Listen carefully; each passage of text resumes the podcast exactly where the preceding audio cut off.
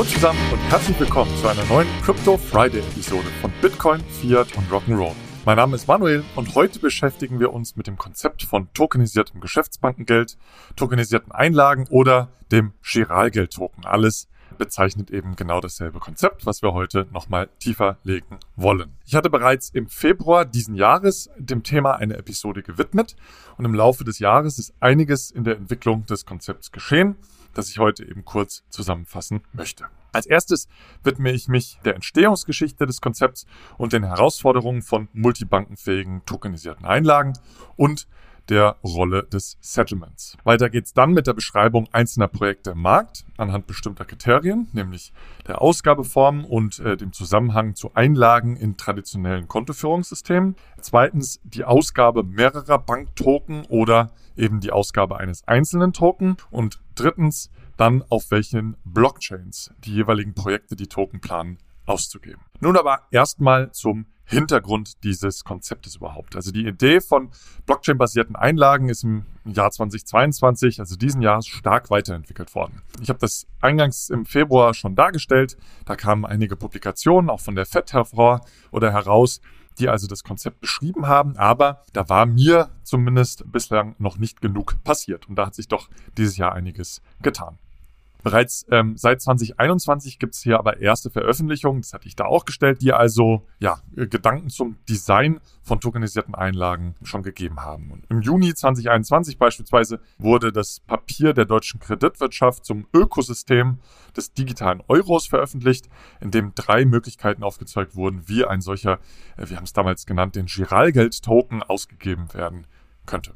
Auch im Juni letzten Jahres kam das Konzept des Regulated Liability Networks auf. Das wurde insbesondere getrieben von Tony McLaughlin von der Citibank als Antwort eben auf Retail CBDCs, also Retail Central Bank Digital Currencies und Stablecoins. Und die Grundidee ist einfach folgende.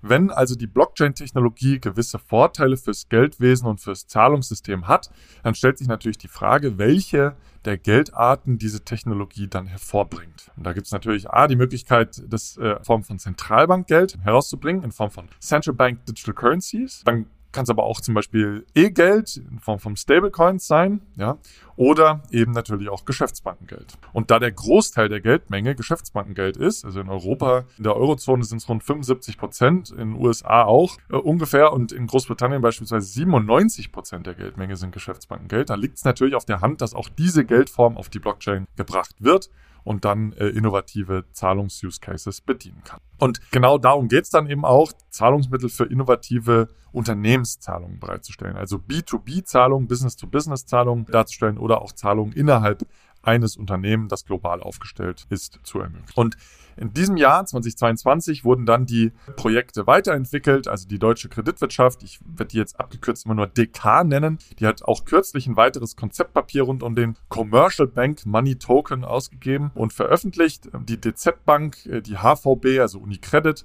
und die Commerzbank haben das äh, Konzept stark weiterentwickelt damals, was im Juni 2021 von der DK veröffentlicht wurde. Alex Bechtel und ich durften unsere Anmerkungen da ähm, im Laufe des Jahres äh, auch im Sommer einbringen und ich konnte das Papier dann bis zur Veröffentlichung weiter begleiten in der Arbeitsgruppe. Weiter ging es auch mit dem Regulated Liability Network des RLN.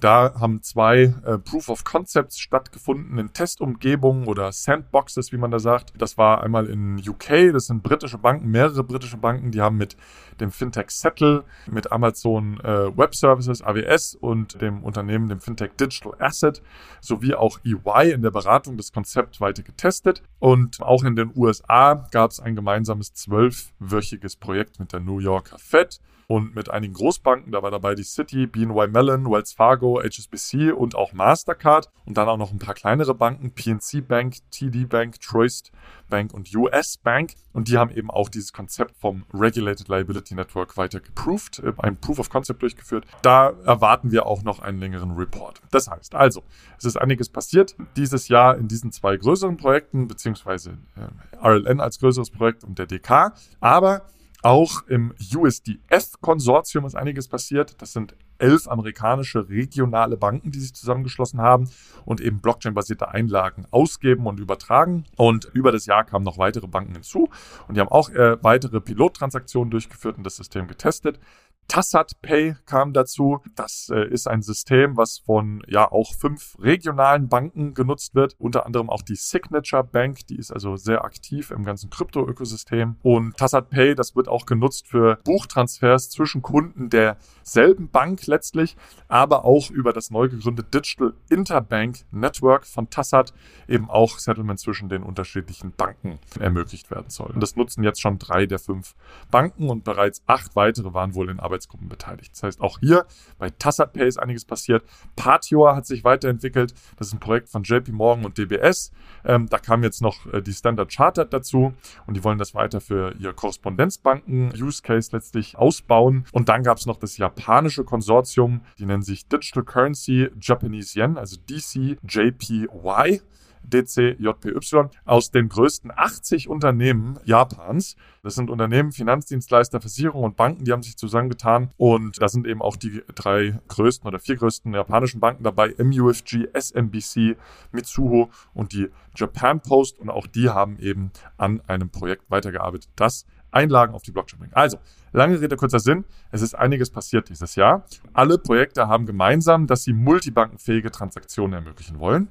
Das heißt, sie bauen entweder auf eine Wholesale CBDC auf, die als Settlement Asset eingesetzt wird, wie zum Beispiel RLN, also Regulated Liability Network, oder sie wollen bestehende Settlement-Möglichkeiten nutzen. Zum Beispiel im USDF, dieses Commercial Bank Money Token Projekt der DK und auch Tassat. Was mir bislang unklar ähm, bleibt, wie das japanische DCJPY-Projekt zwischen den Banken setteln möchte. Ich habe da mal mit denen gesprochen.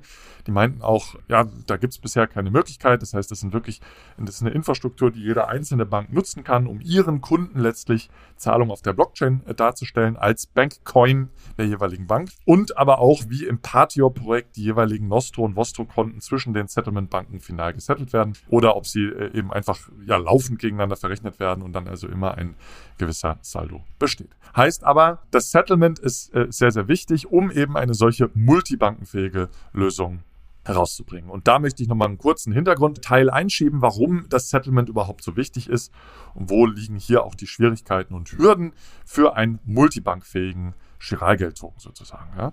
Und da machen wir nochmal einen ganz kurzen Ausflug in die Geld- und Zahlungssystemtheorie. Denn was sind Einlagen? Letztlich Einlagen sind eine Forderung gegenüber der Bank, die der Bankkunde bei der Bank hält und äh, das nennt man dann eben eine Einlage. Und aus der Banksicht entspricht dieser Forderung natürlich eine Verbindlichkeit gegenüber dem Kunden. Das heißt, die Bank schuldet dem Kunden letztlich Geld und zwar eben Bargeld. Und das Besondere beim Übertrag von diesen Einlagen, auch heutzutage bereits, ist, dass sich die Forderung des Kunden gegenüber der Bank beim Übertrag des Geldes auch überträgt. Ja, und das mache ich jetzt mal greifbarer. Wenn man also beispielsweise Einlagen bei der Commerzbank hält als Kunde und diese zu einem anderen Kunden, beispielsweise bei der Deutschen Bank überträgt, dann erhält jeder in seinem Konto eine Forderung gegenüber der jeweiligen Hausbank. Ja, das heißt, der Sender hat eine Forderung gegenüber der Commerzbank und der Empfänger hat dann wiederum eine Forderung gegenüber der Deutschen Bank. Und hier ist also ein Settlement-Mechanismus dazwischen, der das überhaupt ermöglicht. Und das ist auch ein großer Unterschied zu elektronischem Geld nach der E-Geld-Richtlinie, also E-Geld, oder in Zukunft auch einer Retail Central Bank Digital Currency. Denn bei diesen zwei Geldformen settelt man letztlich immer in der Forderung gegenüber diesem emittierenden Institut, beispielsweise eben dem E-Geld-Institut oder aber auch gegenüber der Zentralbank. Das heißt, beim der Übertragung des Geldes und demnach auch beim Settlement findet also keine Übertragung der Forderung vom Emittent zu einem anderen Emittenten statt, sondern die Zahlung settelt direkt in der Forderung von diesem einzigen Emittenten. Ja? Und das ist der große Vorteil von E-Geld beziehungsweise auch Zentralbankgeld, weil man natürlich ein viel einfacheres Settlement hat durch die Übertragung des Token oder eben des Geldes, ohne ein zweites hintergelegtes Settlement Asset in einer anderen Geldform. Ja? Das ist also ähnlich wie einem Inhaberinstrument, wie beispielsweise Bargeld. Heutzutage, wenn ich das übergebe, dann ist die Transaktion auch gesettelt. Und das ist der große Vorteil von E-Geld auch oder auch von einer Central Bank Digital Currency. Wenn ich E-Geld, denken wir mal an PayPal, übertrage, dann haben der Sender und der Empfänger eine Forderung gegenüber PayPal, beziehungsweise bei CBDC eine Forderung gegenüber der Zentralbank und da muss kein anderes Settlement Asset mehr für das Settlement genutzt werden. Und ja, ein, kurzer weiterer Hintergrund äh, ist, glaube ich, da auch wichtig zu verstehen, wenn wir schon dabei sind, ist eben die Zahlung, also der Unterschied zwischen einer Zahlung und dem Settlement. Ja? Weil das sind zwei unterschiedliche Prozesse und die Zahlungen mit Einlagen, also mit Giralgeld sozusagen, die können auch unterschiedlich setteln. Entweder eben instantan und brutto, wenn dann die Zahlung getätigt wird, oder aber auch im Rahmen eines Settlement-Zyklus von Clearing-Systemen, beispielsweise alle vier Stunden oder aber auch am Tagesende, dann eben in Nettoform. Ja? Das heißt, das Settlement heißt hier dann ganz einfach oder ganz direkt der Übertrag von Zentralbankgeld zwischen den Bankhäusern, weil man eben in diesen Forderungen gegenüber den Bankhäusern, was das Giralgeld ist, was die Einlage ist, nicht direkt zwischen den Banken setteln kann. Es braucht ein übergeordnetes äh, Settlement Asset, was das Zentralbankgeld ist. Und hier, wie eben schon kurz angeschnitten, kann man eben brutto oder netto setteln. Ähm, brutto bedeutet 100% des Zahlungswertes wird dann in Zentralbankgeld instantan ähm, gesettelt und netto heißt dann der Saldo zwischen den Banken aufgrund von gegengerechneten Zahlungen wird dann in Zentralbankgeld gesettelt. Und diese Verrechnung, die kann bilateral oder multilateral stattfinden.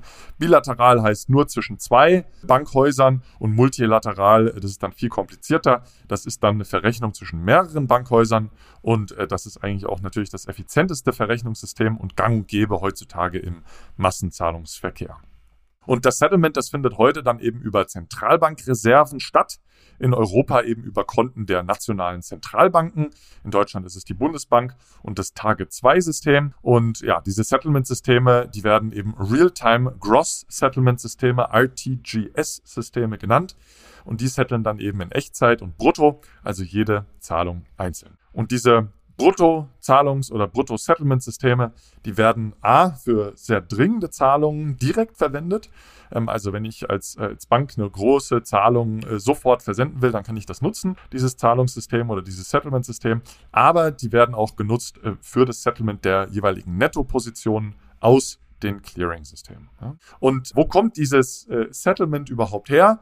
Und dann sind wir auch durch mit dem theoretischen Teil. Da können wir in die Historie blicken. Bankguthaben, die waren ja früher schon Forderungen auf Auszahlung von Goldmünzen. Ja? Also wenn wir jetzt mal wirklich hunderte Jahre zurückgehen. Und beim Übertrag von den Bankguthaben musste dann natürlich auch das Gold zwischen den jeweiligen Bankhäusern transferiert werden, sodass dann auch die Empfängerbank der Zahlung letztlich diese Verbindlichkeiten in Gold, die sie ja gegenüber ihren Kunden hat, auch begleichen kann. Ja? Das heißt, das Gold musste wirklich von Bank zu Bank transferiert werden. Und bevor es die effizienten multilateralen Clearing-Systeme sowie diese Echtzeit-Brutto-Settlement-Systeme, RTGS-Systeme der Zentralbanken gab, wurde auch im Rahmen des sogenannten Garagen-Clearings bilateral und in Bar eben zwischen den Banken gesettelt. Das ist also sehr ähnlich wie zu den Zeiten der Goldmünzen zwischen den Banken, nur dann eben nicht mehr in Form von Goldmünzen, sondern in Bargeld. So, nun aber genug mit der Theorie, zurück zum Giralgeld-Token. Was hat das alles jetzt damit zu tun mit dem Settlement? Warum ist das so wichtig? Also, die tokenisierten Einlagen auf einer Blockchain, die stellen natürlich weiterhin eine Forderung gegenüber der emittierenden Bank dar, die nun aber sehr, sehr einfach über die Blockchain übertragen werden können. Ja? Und zu den Herausforderungen von tokenisierten Einlagen, da will ich jetzt nicht heute nochmal drauf eingehen. Da hatte ich mich bereits im Februar diesen Jahres, da habe ich viel Wert drauf gelegt und habe einiges erklärt. Hört ihr euch unbedingt nochmal an. Die habe ich auch in den Shownotes verlinkt. Könnt ihr da nochmal reinhören. Da geht es zum Beispiel um die KYC-Pflicht der jeweiligen Banken, die AML-Kontrollen, die gemacht werden müssen. Die Frage, wie äh, sind Einlagensicherungssysteme dann damit ja, zu vereinen, wenn also äh, Bankkunden von Bank A auch Verbindlichkeiten der Bank B halten können, sozusagen, ja die Geschäftsbeziehungen zwischen den Bankkunden der fremden Banken, dann aber auch Wechselkurse zwischen den individuellen Bankcoins und so weiter. Also da sind einige offene Fragestellungen, die es gibt, wenn man keinen guten Settlement-Mechanismus oder Clearing-Mechanismus zwischen den Banken hat und äh, sozusagen einzelne Bankcoins äh, nur hat, die dann auch von allen Bankkunden äh, gehalten werden können. Da gibt es einige Probleme und um diese Probleme zu lösen, braucht es eben am effizientesten einen Settlement-Mechanismus zwischen den beteiligten Banken. Entweder eben brutto oder netto. Und genau daran arbeiten die unterschiedlichen Projekte auch. Das Regulated Liability Network, das sieht ein Brutto-Settlement in einer Wholesale-CBDC vor bei der Initiierung einer Zahlung über unterschiedliche Banken hinweg. Ja.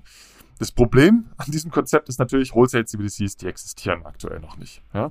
Und ich denke, am schnellsten verfügbar wird da Finality Token sein, die auf der Finality Finanzmarktinfrastruktur ausgegeben werden, wo Zentralbankguthaben in einem Sammelkonto bei der Zentralbank zurückgehalten werden und dann eben als Token dargestellt werden.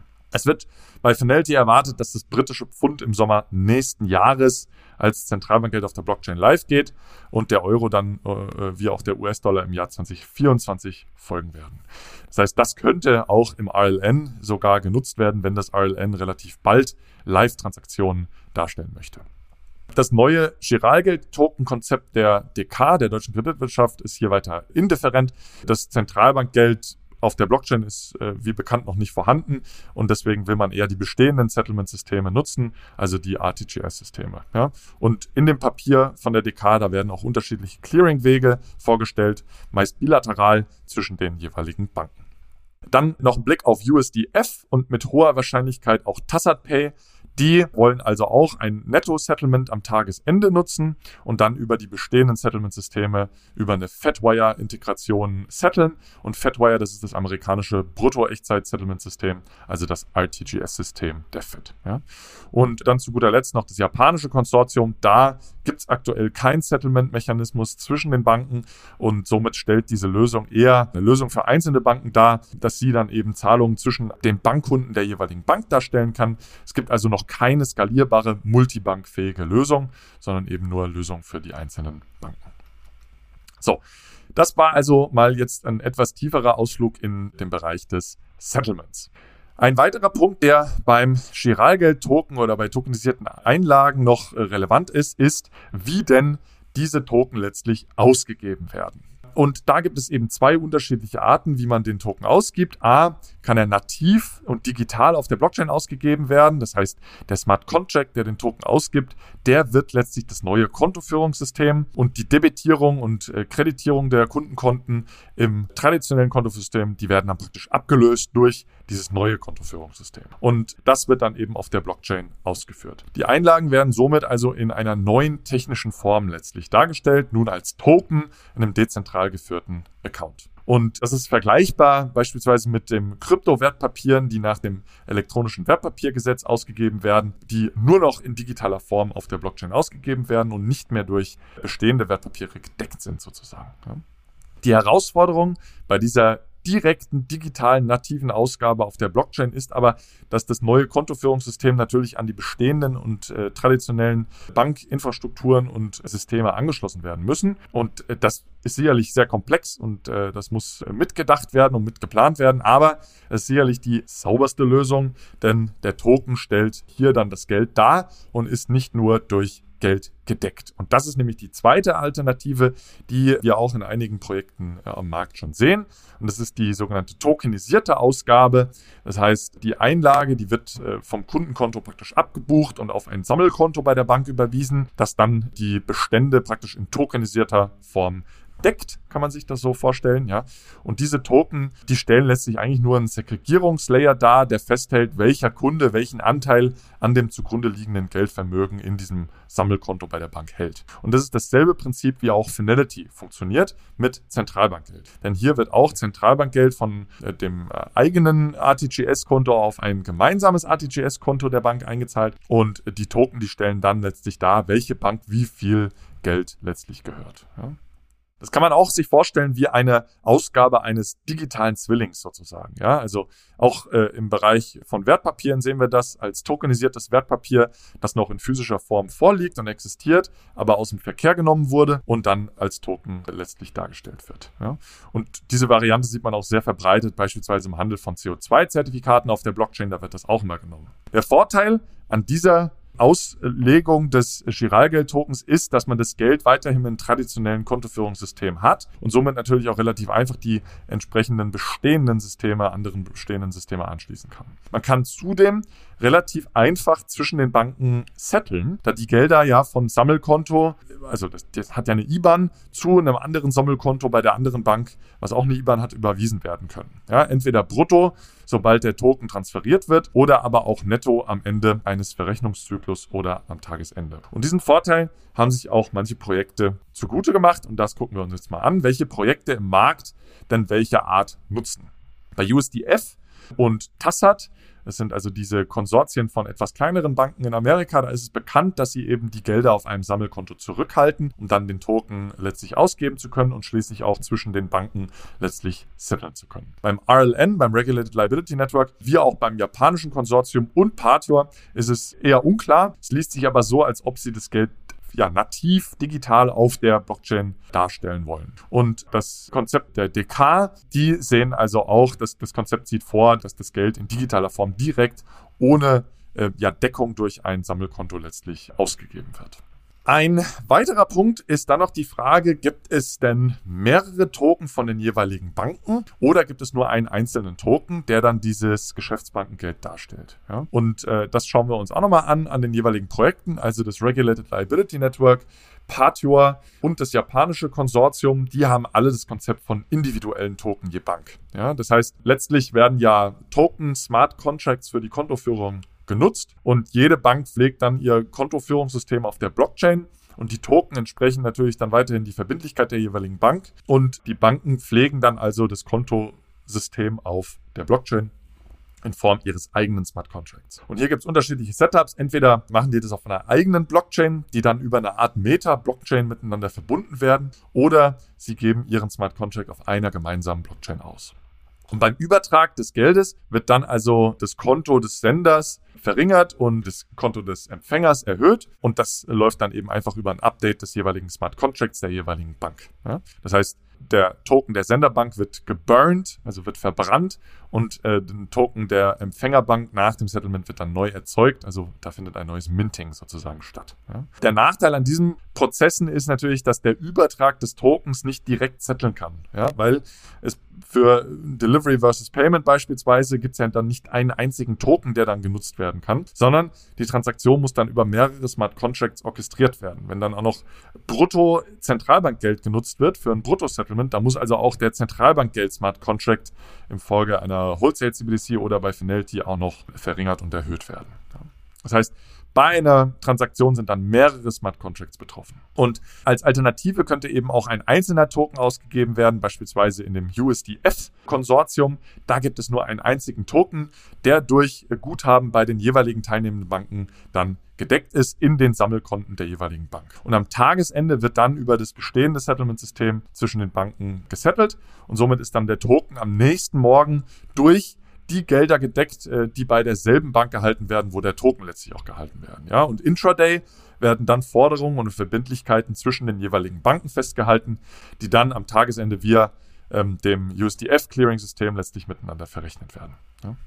Und nur noch äh, zu guter Letzt das Konzept der DK. Das sieht also einen technischen Dienstleister vor, der die Token für die jeweiligen Banken ausgibt. Und dieser technische Dienstleister, der soll nur einen Smart Contract äh, haben, es soll nur einen Smart Contract geben, der die Token der jeweiligen Bank ausgibt, aber die Token der jeweiligen Banken, die sollen klar erkennbar sein. Ja? Das heißt, der technische Dienstleister, der markiert die Token somit. Somit ist also auch bekannt, welcher Banktoken im Smart Contract zu welcher Bank gehört. Und hält ein Kunde der Empfängerbank dann auch eine Kontobeziehung bei der Senderbank, dann kann dieser Kunde auch äh, tokenisierte Einlagen von der Senderbank letztlich empfangen und auch halten. Und wenn das nicht der Fall ist, dann wird ein neuer Token als Verbindlichkeit der Empfängerbank vom technischen Dienstleister erzeugt. Das heißt, jeder Kunde hat praktisch zwei Adressen man hat praktisch eine generelle Empfangsadresse als äh, Unternehmenskunde und hier werden erstmal alle Token empfangen und hat dann der Unternehmenskunde auch eine Beziehung zur Senderbank, dann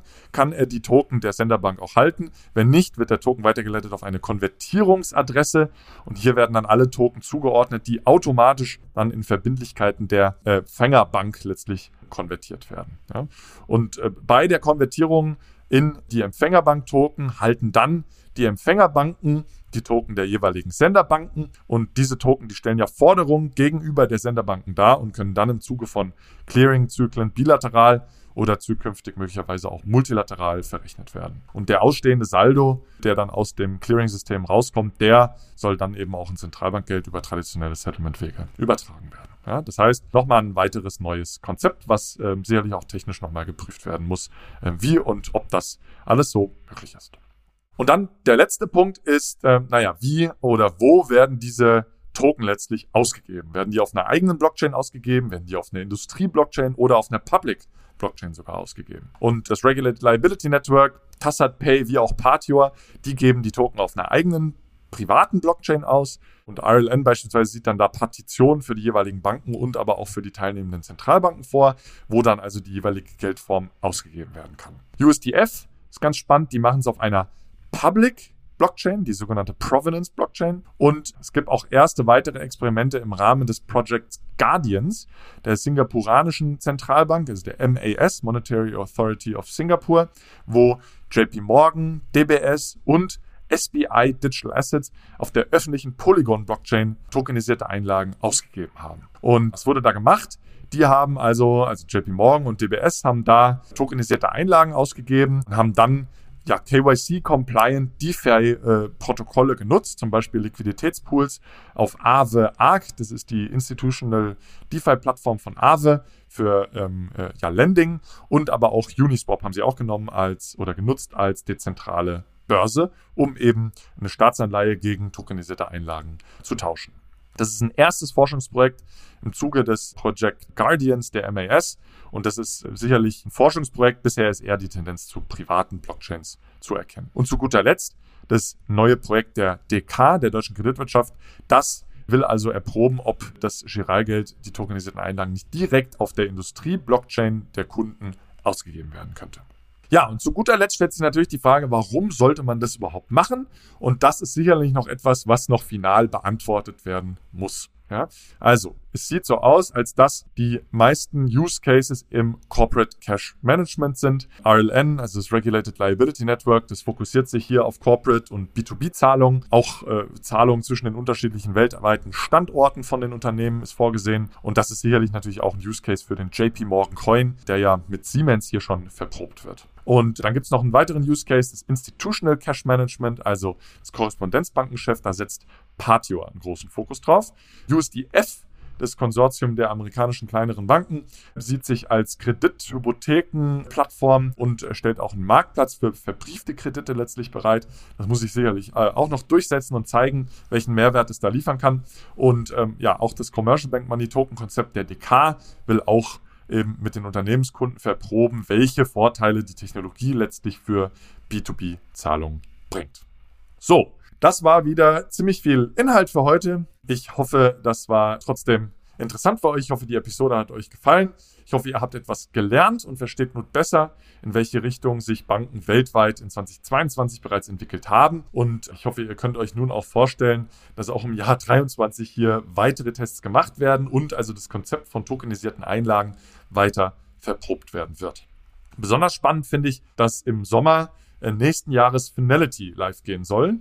Ähm, und Finality löst also das Settlement-Problem zwischen den Banken, weil es eben Zentralbankgeld auf der Blockchain letztlich darstellt und kann also in jeglichen Bank-Coin-Infrastrukturen letztlich eingesetzt werden. Und ich bin sehr gespannt, wie sich die Projekte im nächsten Jahr weiterentwickeln werden, ob sich die Technologie weiterhin durchsetzt, ähm, welche Blockchains da letztlich genutzt werden, ob die Tendenz zu privaten Blockchains sich weiter durchsetzt und eben welche Pilottransaktionen wir letztlich sehen werden. Wenn euch die Episode so gut äh, gefallen hat wie mir, dann äh, bewertet äh, die äh, doch unbedingt auch, bewertet unseren Podcast doch auf euren Lieblingspodcast-Plattformen, kommentiert auf Social Media, da würden wir uns sehr drüber freuen und kommt natürlich auch in unseren Telegram-Kanal und diskutiert dort. Und äh, falls du noch nicht in unserem Telegram-Kanal bist, findest du unten in den Show Notes auch die Einladung in den Telegram-Kanal. Also, noch einmal vielen Dank fürs Zuhören. Ich hoffe, es hat euch gefallen und bis zum nächsten Mal. Macht's gut. Tschüss. Achtung, Disclaimer. Die Inhalte spiegeln die private Meinung der Hosts wider, dienen ausschließlich der allgemeinen Information und stellen keine Anlageberatung oder Kaufempfehlung dar.